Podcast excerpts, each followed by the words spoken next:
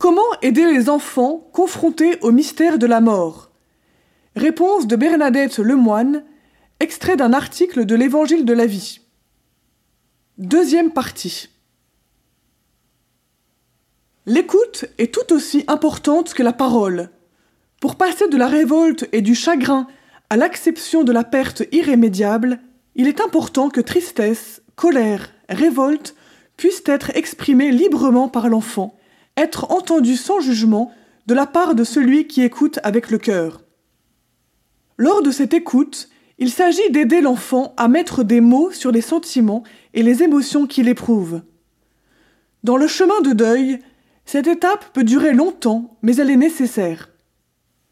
Après avoir rejoint l'enfant dans ce qu'il vit de douloureux, angoissant, voire révoltant, il s'agit ensuite de lui faire entrevoir que la mort n'est qu'une porte à franchir vers la vraie vie. C'est une nouvelle naissance pour une vie totalement différente, mais où l'amour est total, parfait et pour toujours.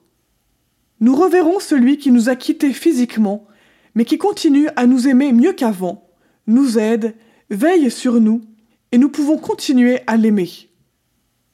Mon expérience me montre que nombre d'enfants sont très éprouvés lorsque leurs grands-parents ou arrière-grands-parents décèdent. Souvent, c'est leur première confrontation avec la mort. Quelques familles, alors, croient bien faire en les mettant à l'écart durant ces moments émouvants, alors qu'il est préférable de les emmener voir une dernière fois, sans les forcer, la personne décédée dans la mesure où elle se trouve à son domicile. De même, les faire participer à la cérémonie des obsèques en leur confiant une petite responsabilité, telle qu'apporter fleurs ou bougies près du cercueil, est excellent. S'il s'agit de la mort du dernier enfant de la famille, il s'agit d'être particulièrement attentif aux enfants qui le précèdent et qui ont peut-être été jaloux. Un événement aussi douloureux et incompréhensible porte souvent les petits à culpabiliser. Cette culpabilité peut devenir un vrai poison psychique pour celui qui avait été jaloux et qui croit avoir une part de responsabilité dans ce décès. Pour les enfants morts prématurément, et lorsqu'il s'agit de fausses couches, je précise que cet enfant vit toujours et a continué à grandir avec Jésus. Il a toujours sa place dans la famille, même si elle est différente. Personne ne peut le remplacer. Il s'agit de couper l'herbe sous les pieds au syndrome du survivant. Et cela se révèle extrêmement libérateur pour la plupart. La mort fait partie de la vie. Elle est une école de vie. Réapprivoisons-la.